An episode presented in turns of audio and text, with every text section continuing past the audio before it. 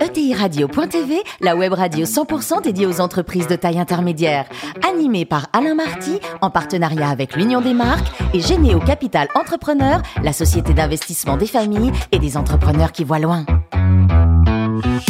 Bonjour à toutes et à tous, bienvenue à bord de ETI Radio.tv. Vous êtes plus de 43 000 dirigeants d'entreprise à nous écouter passionnément chaque semaine en podcast. Réagissez sur les réseaux sociaux, sur notre compte Twitter ETI Radio. Thierry Dubas TV à mes côtés pour co-animer cette émission. Fanny Letier, cofondatrice de Généo Capital Entrepreneur. Bonjour Fanny. Bonjour. Et ainsi que Jean-Luc Chétrit, le directeur général de l'Union des marques. Bonjour Jean-Luc. Bonjour. Aujourd'hui nous recevons Philippe Dorlano, le président du directoire de Sisley et co-président aussi du Betty. Bonjour Philippe. Bonjour. Alors vous êtes né en 1900 1964, après vos brillantes études de droit, d'économie, de sciences politiques, vous allez rejoindre l'entreprise familiale.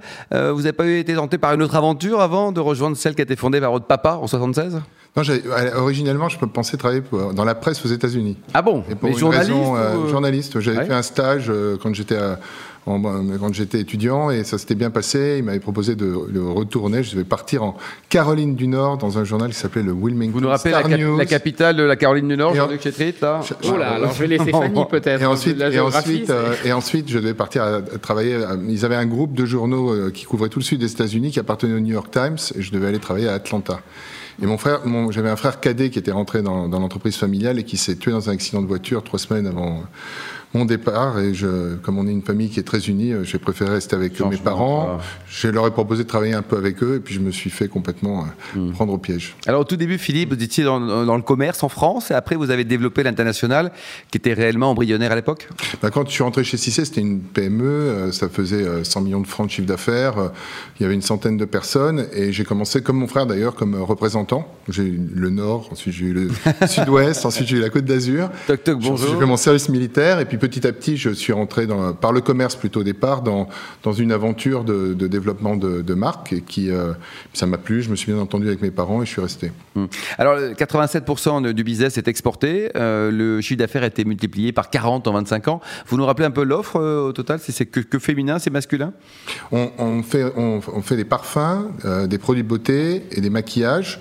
Et on vient il y a deux ans de créer une nouvelle marque qui s'appelle Air Rituel qui fait du capillaire euh, haut de gamme. Alors c'est des produits qui ont deux caractéristiques. D'une part, c'est des produits, euh, mon père était l'un des pionniers dans, dans l'idée d'utiliser des actifs d'origine naturelle. Euh, c'est ce qu'on appelle la phytocosmétologie. Il s'est spécialisé, on était, il était propriétaire à l'époque d'une autre marque et il, il, a spécialisé ses laboratoires dans, dans, la recherche de ces actifs.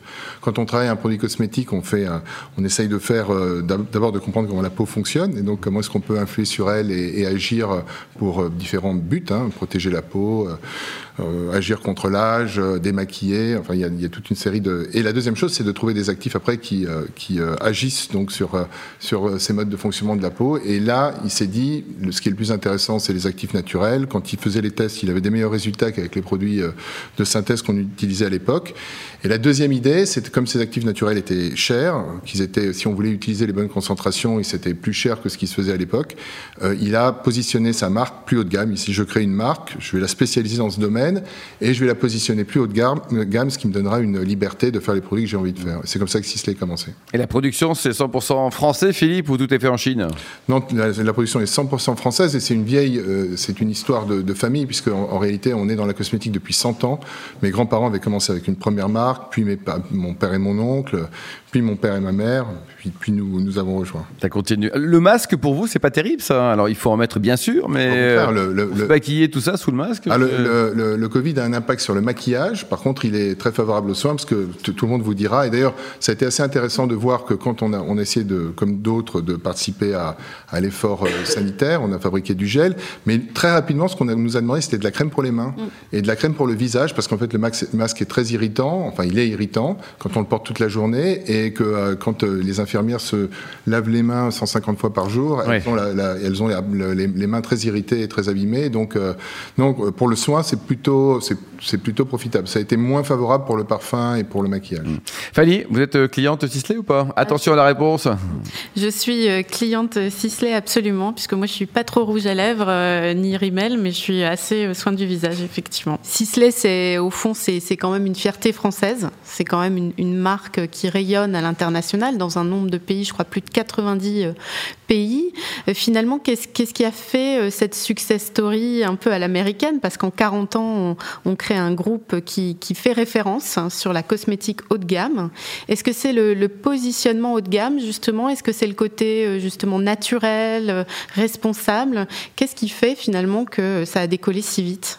Je pense que d'abord, il y avait l'expérience. C'est-à-dire que euh, euh, mon père, avait, avec mon oncle, avait créé, et, mon grand-père avait créé une première marque qui avait été l'un des leaders mondiaux de l'époque, qu'il a vendu euh, quand mon oncle a commencé une carrière politique, mais qui a été une marque très établie. Le deuxième point, c'est le choix de, la technologie parce qu'on ne fait pas de marque mondiale si on n'a pas un produit qui est, euh, euh, irréprochable. Euh, la cosmétique, c'est un, secteur qui est très en croissance avec le développement du monde, mais c'est aussi un secteur qui est extraordinairement compétitif. Et donc, vous ne pouvez pas faire un succès de long terme si vous n'avez pas un produit exceptionnel. Puis le troisième point, à mon sens, c'est la, constance, c'est-à-dire de savoir ce qu'on veut faire, comment on veut construire la marque, quelle est son idée et s'y tenir et, investir de manière constante. On l'a fait progressivement. On a commencé par implanter la France. Ensuite, on est allé très progressivement à l'exportation. Euh, moi, ça a d'ailleurs été euh, un peu mon rôle quand, après les premières années de formation. Euh, et on, a, on a pour maîtriser notre marque filialisé très très rapidement, beaucoup plus tôt que la plupart de, nos concurrents. Donc, on a nos propres structures pour distribuer la marque. Parce que le deuxième point qui est très important, c'est de, de pouvoir maîtriser son contact avec le consommateur. Nous, on vend à des consommateurs plutôt d'ailleurs plus de consommatrices que de consommateurs. Et, euh, et donc, c'est la manière dont vous adressez un produit qui est un produit sophistiqué, euh, plus haut de gamme, de la manière dont vous le présentez à vos, à vos consommatrices et quelle, quelle relation, quelle, quelle, confiance vous pouvez créer. Et ça se construit comme une maison, c'est brique par brique. Chaque, chaque nouveau produit, s'il est un succès, mm. s'il plaît, euh, bah, ça vous donne un peu plus de réputation. Puis si vous ratez un produit, ça va très vite dans l'autre sens aussi. Donc, et avec la filiale, vous contrôlez plus les choses aussi. Avec une donc, la, et la filiale vous permet de contrôler les choses dans la distribution. C'est d'ailleurs le, le, alors on vend pas on a peu de boutiques, on a quelques maisons ciselées, mais on, a, mais on vend à travers des parfumeries ou des grands magasins. Donc, c'est de choisir les bonnes parfumeries, les bons grands magasins, faire un service dans, ces, dans, les points de vente pour bien expliquer les produits. C'était tout un, tout un travail très constant qu'on a mené depuis 40 ans et qui nous a permis de grandir. Alors quand on pense à Sisley, on pense souvent à, l'expérience client en boutique, mais Sisley c'est aussi euh, une entreprise euh, industrielle euh, qui doit pouvoir bah, s'adapter aussi à l'évolution de, la demande et aussi aux périodes plus, compliquées. Hein. Vous, vous évoquiez la nécessité d'investir en, en, permanence. La crise que nous traversons, donc je comprends, vous a pas trop affecté côté demande, mais j'imagine qu'il a fallu quand même faire preuve de pas mal d'agilité et de résilience sur, euh, la partie euh, industrielle. Et vous dites, euh, finalement, on s'en est mieux sorti que les, grands groupes. Est-ce qu'il y a une efficacité du modèle ETI par rapport à, cette agilité qui est nécessaire en, période de, turbulence? 70% des ETI sont des entreprises qui sont personnelles ou familiales. Et, et si on, celles qui arrivent à la taille ETI, c'est souvent des entreprises qui sont assez unies et je pense que l'unité de nos équipes, on, on emploie plus de 5000 personnes dans le monde entier. De 100 nationalités différentes 100 nationalités différentes, principalement des femmes, très très principalement, j'espère qu'on ne nous mettra pas des quotas parce qu'on a 90% de femmes euh, chez Sisley. Et, euh, et, euh, et, on est, et ça, ça, ça cette unité nous a beaucoup aidé. Elle nous a, en fait, notre problème a plutôt été malgré tout la demande. C'est-à-dire qu'à partir du moment où les magasins ont fermé, on avait beaucoup de difficultés, surtout en Europe de l'Ouest où le, la partie digitale est moins développée à, fonctionner. Par contre, nos usines n'ont jamais fermé. Moi, je me suis installé sur mon site logistique pour être avec les équipes et notre centre logistique n'a jamais fermé non plus. On a bien sûr euh, pris des précautions, travaillé en équipe, euh, en demi-équipe. On a eu, on a eu euh, quasiment, en tout et pour tout, trois cas de Covid sur, sur 1000 personnes entre le confinement et aujourd'hui. Donc ça veut dire qu'on a réussi à maîtriser, c'est d'ailleurs peut-être encourageant pour l'avenir, les, gestes barrières ont permis de, surtout sur des sites industriels qui sont déjà habitués, ont permis de, de, de, minimiser, de minimiser le, risque. Et les équipes, une fois passé la, première, la première inquiétude, elles sont... J'ai une conditionneuse qui m'a dit un jour, je faisais le tour tous les jours dans les, dans les ateliers, elle, elle m'a dit, je me sens plus rassuré ici qu'à la maison. donc c'était bien. Bon, bah, vous pouvez rester dormir, vous pouvez rester dormir dans ces cas-là, mais exceptionnellement. Quoi. Alors vous disiez que vous avez dû reprendre l'entreprise familiale dans des circonstances euh, assez douloureuses. Euh, ça n'était pas programmé. Euh, finalement, combien de temps vous a-t-il fallu pour vous sentir capable en fait de, prendre en main la destinée de cette entreprise et, d'assumer une croissance durable pour elles. Combien de temps ça prend de, réaliser finalement cette, transmission? Et quels conseils vous pourriez donner aussi à, un fils ou une fille qui souhaite reprendre l'entreprise familiale ou qui se trouve dans la situation de reprendre en fait, nous, les choses se sont fait assez naturellement. Ça a été comme une aventure. C'est comme, euh, si pour prendre un exemple sportif, c'est comme jouer euh, la Champions League avec ses parents. C'est, euh, c'est-à-dire ce qui est pas toujours, ce, soit allemand. ce qui est pas toujours possible, ce qui est d'avoir ce, ce, lien familial aussi professionnel. Et, et, et, en fait, on avait dans l'entreprise finalement pas tellement de titres. On, est, on l'a développé tous ensemble. Elle était, elle était, c'était une petite PME au début, c'est devenu une, une ETI moyenne. En tout cas, aujourd'hui, c'est, c'est une entreprise qui a une, taille beaucoup plus grande. Et ça a été une, c'est une aventure humaine qui est, qui est, très riche. En plus de ça, la, cosmétique, c'est international. C'est un produit qu'on vend dans le monde entier. On est dans maintenant euh, plus de 100 pays. Donc, euh, on, a un contact avec euh, toutes sortes de cultures différentes. On travaille avec des équipes de cultures différentes. Et c'est très touchant. Nous, on réunit, par exemple, tous nos directeurs de, de 30 filiales en janvier, de voir à quel point il y a une unité entre ces hommes et ces femmes de nationalités différentes et qui se retrouvent dans un projet de, un projet d'entreprise. Quand je vais en, Corée, nos, nos, équipes de démonstratrices, par exemple, on, fait, on fait des soirées, on est reçu par les, les, démonstratrices les plus anciennes qui travaillent dans la maison depuis plus de 25 ans. Donc c'est vraiment. Euh, il y a une famille. C'est vraiment comme une, c'est vraiment comme une famille. Je pense que ça nous a aidé dans la période. Il y a, il y a toujours bien sûr des, il peut y avoir des difficultés, mais c'est quelque chose qui nous a vraiment aidé et qui d'autre part est, rend le travail, euh, rend le travail très très intéressant et aussi très très agréable. Et puis l'engagement dans la cité, le mécénat d'entreprise, pour vous c'est important. Euh, vous avez votre fondation, vous encouragez les ETI dans le cadre du mouvement euh, des ETI que vous co-présidez, vous encouragez les, ETI à y aller. Qu'est-ce qu'il faudrait faire en France pour développer davantage le mécénat d'entreprise assez développé euh, par exemple aux États-Unis? D'abord je pense que l'un des grands problèmes de notre pays c'est l'absence de... Les gens se sentent plus responsables les uns des autres, l'absence de lien. Chacun porte des jugements sur les autres entre l'administration, les, entre, les entrepreneurs, euh, l'école, et, finalement ils, le font parce qu'ils se connaissent pas, ils travaillent pas ensemble. Donc la grande force du mécénat, au-delà des causes qu'on peut soutenir et, auxquelles on peut croire, c'est de créer ce lien, c'est de faire des projets en commun, c'est de travailler ensemble. Et là, on découvre qu'il euh, y a partout des gens qui ont envie de faire quelque chose. On apprend à se connaître, et, et ça, c'est quelque chose qui nous, nous manque un peu aujourd'hui. La France est très est un pays qui est très en, en, silo, euh, et le mécénat peut être un déclencheur. L'un des grands dispositifs passés un peu inaperçus, c'est les lois Yagon. Euh, elles ont lancé quelque chose. Et dans les dix dernières années, le nombre de TI mécènes a, doublé. Aujourd'hui, vous avez 50% de TI mécènes et vous avez 15% de TI qui ont des fondations. Vous discutez avec la Fondation de France, ils vous disent que toutes les nouvelles créations de fondations sont des fondations de TI. Donc c'est, il y a vraiment un mouvement. Alors il faut le défendre, il faut faire attention. Dès qu'on a quelque chose qui marche en France, on peut avoir tendance à essayer d'y mettre des freins, mais mais euh, mais euh, on essaye nous de faire un travail qui est plutôt euh, vous savez, souvent, c'est les pères qui vous donnent envie de le faire. J'ai fait une fondation, je défends cette cause-là que j'ai à cœur. Ah oui, comment tu fais? C'est difficile à faire Non, c'est pas si difficile que ça. En fait, c'est assez simple. Euh, tiens, bah, j'y ai pas pensé. Le deuxième chose que vous vous rendez compte avec, les, avec la, la fondation, alors pour les ETI, c'est souvent des causes qui sont défendues par les, par les propriétaires, mais euh, on se rend compte que par contre, ça crée un vrai lien avec les équipes.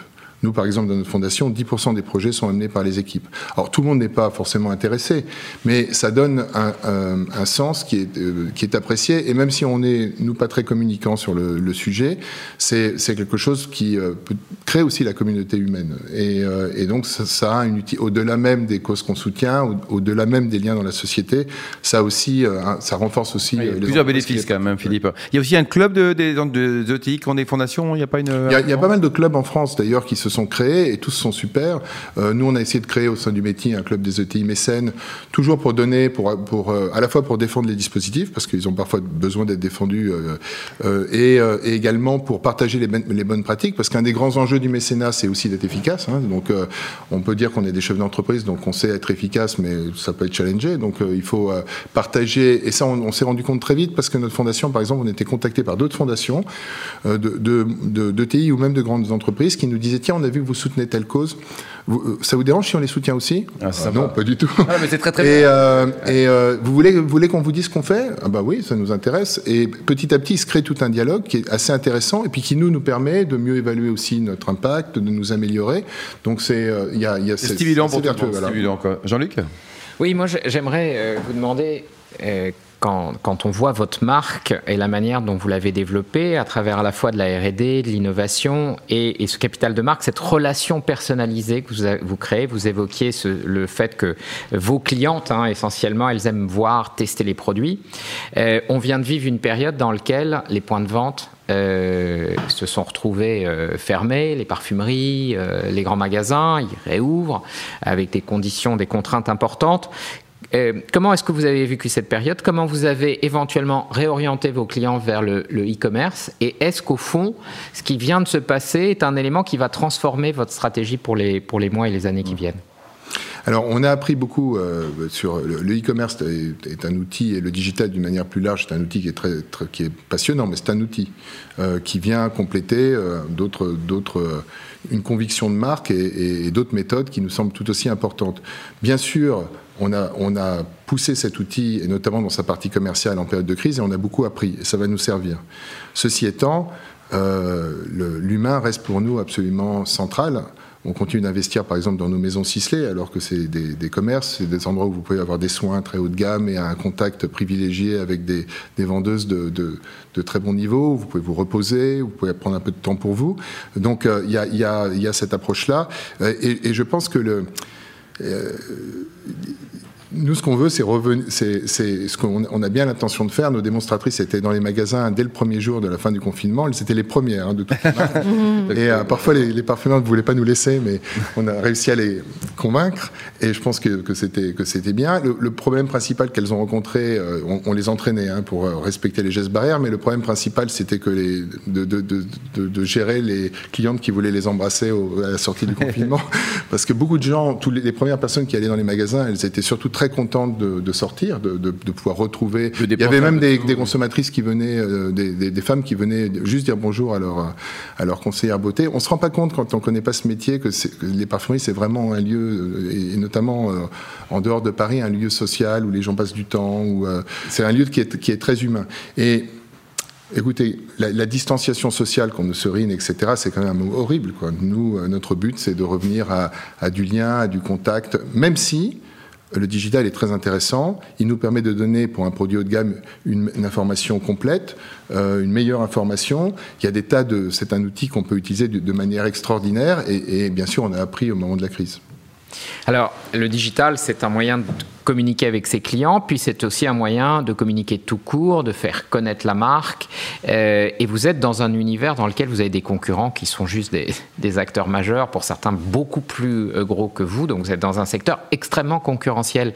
Quelle est la stratégie de communication que vous avez réussi à mettre en place pour arriver à faire de Sisley une marque qui est euh, désormais connue, reconnue à la hauteur de ces, de ces très grands groupes qui ont des moyens beaucoup plus importants que vous en termes de communication D'ailleurs, d'abord en termes de croissance, on a cru beaucoup plus vite que le, marché de la cosmétique, année après année, et encore aujourd'hui, euh, dans, la crise Covid, quand je regarde les résultats, on est très, très au-dessus des résultats de nos principaux concurrents.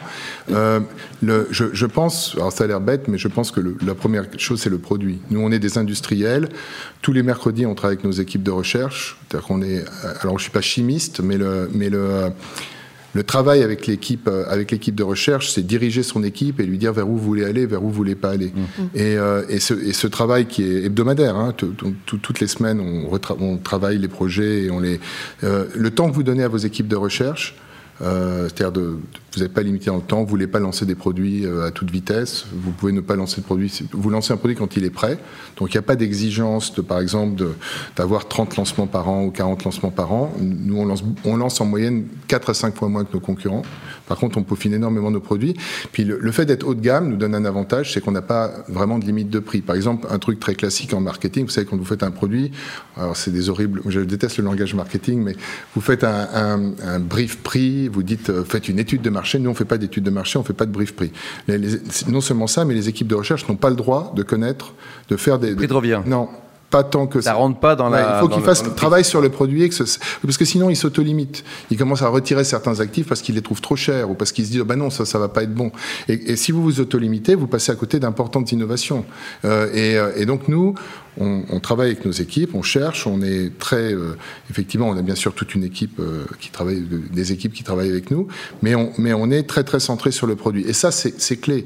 Il n'y a, pas de secret dans un, dans un environnement aussi compétitif. Si vous n'avez pas un produit exceptionnel, vous réussirez peut-être à faire un coup, vous en vendrez peut-être une année ou deux, mais si le produit n'est pas terrible, vous commencerez à perdre votre crédit et très rapidement, votre marque va s'effilocher hein, et va, et, va s'affaiblir. Donc la stratégie première, c'est vraiment, vraiment d'avoir un, un, produit exceptionnel et donc d'être très très centré sur le côté créatif, le côté industriel. Après, avec des univers différents, hein, parce que le parfum, c'est un univers onirique, le maquillage, c'est à la fois les couleurs et le soin, et, le, mm. et les produits de beauté, c'est presque plus proche d'un médicament, au sens où vous, avez, vous revendiquez un résultat, mais c'est aussi une notion de plaisir et d'application, donc il y a ces deux éléments euh, qui sont importants. Et puis une troisième, qui, pour la cosmétique, il y a la notion d'innocuité. Vous n'êtes pas un médicament, vous devez être bien toléré. Vous pouvez, si vous êtes un, un, produit qui est plus et partout dans le monde. Ouais. Et puis il faut que ça, effectivement. Alors la, chance qu'on a, c'est que ces produits plaisent dans le monde entier. Mm. Ils conviennent. Il n'y a pas de, il n'y a pas de différence entre d'efficacité entre les couleurs de peau. Il n'y a pas des produits recommandés par type de peau, mais pas par couleur de peau, en tout cas pas pour le soin. Euh, et donc, vous avez, si vous faites des yaourts, le goût en Allemagne est déjà différent du goût en France. Là, vous avez un produit qui se vend partout. C'est ça aussi l'avantage. Philippe, la marge sur un rouge à lèvres, c'est combien? En moyenne, une marge moyenne? Parce que ça, c'est quand même, c'est important. Non je, ne peux pas vous dire. Jean-Luc. Oui, une dernière question sur ce sujet de, de la marque. Pas marche, ceci euh, vous avez, donc, vous l'expliquez très bien, construit tous les ingrédients qui font une grande marque du monde du luxe. Euh, et vous en connaissez les enjeux, et donc maintenant, euh, même si on apprend au fur et à mesure, vous, vous, en maîtrisez les leviers. On sait que dans le domaine des ETI, et vous co-présidez donc le mouvement des ETI, la valeur de la marque n'est pas encore totalement reconnue par tous. Euh, qu'est-ce que vous diriez à vos et qu'est-ce que vous dites à vos confrères pour leur les encourager à travailler ce sujet de la marque? En effet, pas un sujet de marketing, mais un sujet vraiment de compréhension de la valeur intrinsèque qu'on peut créer avec une marque. Alors ça dépend des secteurs, mais moi j'ai quand même le sentiment que les, les PME qui sont arrivées à la taille ETI sont quand même assez. C'est quand même des entreprises qui ont su construire des marques et qui ont su les construire dans le temps. Alors de nouveau, ça dépend, ça dépend des secteurs d'activité, mais on voit parmi les membres du métier des entreprises qui ont 100 ans, 200 ans, qui ont vraiment construit euh, des. Et, et je pense que ce qui explique ça, c'est que la marque a besoin de temps. Nous, nous, ça a été notre grand combat au métier, c'est d'adresser ce sujet euh, d'une construction de TI à travers le temps. Et on a tendance à voir euh, peut-être la, technologie dans une plus grande immédiateté, mais, euh, les, marques, enfin pour une entreprise, pour pouvoir la construire à, la taille ETI, c'est-à-dire donc plus de 50 millions d'euros de chiffre d'affaires et jusqu'à un milliard et demi, il faut du temps. Il faut, il faut euh, savoir le, construire. On vous dit d'aller à l'exportation, c'est pas toujours possible tout de suite. C'est même dangereux tout de suite. Il faut commencer. Nous, on a commencé par construire la marque en France, puis on est allé à l'exportation quand on a commencé à être suffisamment, euh, avoir les ressources humaines et financières pour pouvoir aller à l'exportation. C'est ce, ce temps est ce temps est très important. Et la deuxième chose qui va avec le temps, c'est la constance. C'est-à-dire que pour construire une marque, il faut avoir euh, savoir ce qu'on veut faire et le, et le construire. Après, vous avez des entreprises aussi extraordinaires qui, avec les évolutions euh, se sont reconstruites, ont, complètement transformé leur marque, ce qui est aussi euh, remarquable. Il y a une grande diversité dans les ETI, mais on voit que malgré tout, cette idée du temps long, c'est vraiment ce qui fait leur commun dénominateur. Fanny, une dernière question? Alors, je voulais revenir sur, euh, sur votre rôle finalement de, de coprésident du, du METI. C'est très important pour vous, ce mouvement des ETI qui porte aussi les revendications bah, spécifiques à, à, cette catégorie d'entreprise hein, qui n'est ni grand groupe mais qui n'est plus PME. Pendant la crise Covid, vous avez pris le pouls hein, tous les 15 jours finalement de, la situation des entreprises. Et puis, euh, dans le cadre du plan de relance, euh, vous vous êtes euh, battu pour obtenir bah, la suppression des impôts de, de production, qui, il est sûr, en fait, va en tout cas un petit peu réduire l'écart de compétitivité structurelle qu'on a avec avec l'Allemagne. Aujourd'hui, en fait, quel, quel, est un peu votre diagnostic, l'état des lieux des ETI aujourd'hui en France, et puis les, les voies de la relance? Nous, notre combat, il a, il a dépassé même les ETI. On a contribué en 2008 à créer cette catégorie parce que ça nous semblait important d'identifier ce, type d'entreprise, mais notre combat, c'est un combat. notre association a été fondée par Yvon Gattaz qui disait une chose intéressante un chef d'entreprise doit consacrer 10% de son temps à faire, à s'engager aussi, à pas ne faire. C'est pas toujours facile quand on est chef d'entreprise à s'engager. Et, euh, Et le métis a été un engagement de, de, de, de chef d'entreprise autour de l'idée qu'en France, on pouvait, euh, euh, réussir d'une manière euh, plus importante que, ce qu'on fait aujourd'hui. On pouvait ne pas avoir un chômage structurel élevé. On, a des talents, on a de l'énergie. On est, les Français sont parmi les, les salariés les plus productifs du monde quand ils sont dans des bonnes réussir. organisations. On a un pays qui est extraordinaire, très bien placé, avec trois le Mont Saint-Michel, le bon vin. Le Mont Saint-Michel, le bon vin, comme vous le dites. Mais et donc il n'y a aucune fatalité. En, en, en 1980, on avait autant de TI que, les, que l'Allemagne de l'Ouest. Et on se réveille en 2008 quand on, pour la première fois on identifie la catégorie avec deux fois et demi moins de TI. L'un des points, et le plan de relance l'adresse pour la première fois qui, a, qui change la donne, euh, mais l'un des points qui a été dramatique, c'est euh, les taxes de production. En gros, les taxes, c'est 250 taxes de production, deux fois et demi l'impôt sur les sociétés. Ça fonctionne comme des droits de douane à l'envers. On a en France construit un monde d'entreprises avec des droits de douane à l'envers. Et pour la première fois, le plan de relance, alors modestement, hein, puisque enfin modestement ou pas, parce que non, 10 milliards c'est pas modeste, mais mais mais euh, il a il a réduit d'un tiers l'écart avec la moyenne européenne, pas avec l'Allemagne. Avec l'Allemagne, l'écart est encore plus important. Mais il a réduit euh, d'un tiers, tiers l'écart avec la moyenne européenne. C'est déjà pas mal. On, on, en France, aujourd'hui, euh, les, les, entreprises françaises payent 35 milliards de, de trop de taxes de production par rapport à ce qui se pratique dans les autres pays européens. Là, 10 milliards viennent d'être tirés. Ça va être donc intéressant de voir quel impact ça a, quel retour sur investissement ça a, pour éventuellement aller plus loin, parce qu'on devrait en France avoir euh, un tissu, et, et, ça explique deux crises en plus. Hein. Ça explique euh, la crise Covid, la désindustrialisation, et aussi la crise des territoires, la crise des gilets jaunes, l'absence d'entreprises de, moyennes grandes dans les régions, euh, c'est, qui, euh, qui, qui, qui embauchent, qui emploient. Voilà, qui embauchent, qui emploient, qui créent de l'activité économique. En réalité, les grandes entreprises des régions, 70% des sièges sociaux des ETI sont hors de l'île de France. Donc c'est vraiment un tissu qu'on a laissé échapper, qu'il faudrait qu'on retrouve. En 2008, on avait 4600 ETI, aujourd'hui on en a euh, 5008. Mm. Euh, il faut espérer que maintenant qu'on passe la crise Covid, et je pense que, que le gouvernement a fait ce qu'il fallait d'une manière réactive pour justement permettre aux ETI de le passer. Il faut qu'on ait, au-delà de ça, une ambition de reconstruire un, vrai tissu dense d'ETI en France. Philippe, pour terminer, donc euh, vous adorez le, le rugby. Euh, Qu'est-ce qu'il nous faut pour être champion du monde en 2023 il faut euh... les deux trois conseils pour deux amis, là, entraîneurs. Le, le, le rugby, c'est le, le, rugby, c'est un, c'est un sport de talent, mais c'est aussi un sport d'équipe. Donc c'est euh, euh, au rugby, c'est avant tout un état d'esprit. Mm -hmm, et, euh, et, il faut arriver à le, il faut arriver à le construire. C'est c'est c'est la France a tout à fait la capacité. Elle a d'ailleurs été au bord à plusieurs reprises d'être championne du monde. On va aller gagner cette Coupe du Monde. Ce serait, ce serait formidable. merci à vous Philippe, merci également à vous Fanny et Jean-Luc. Fin de ce numéro de ETI Radio.tv. Retrouvez tout le sur notre site et suivez notre actualité sur le compte Twitter et LinkedIn. On se retrouve mardi prochain à 14h précise pour une nouvelle émission. L'invité de la semaine de TI Radio.tv, une production B2B Radio.tv en partenariat avec l'Union des marques et Généo Capital Entrepreneur, la société d'investissement des familles et des entrepreneurs qui voient loin.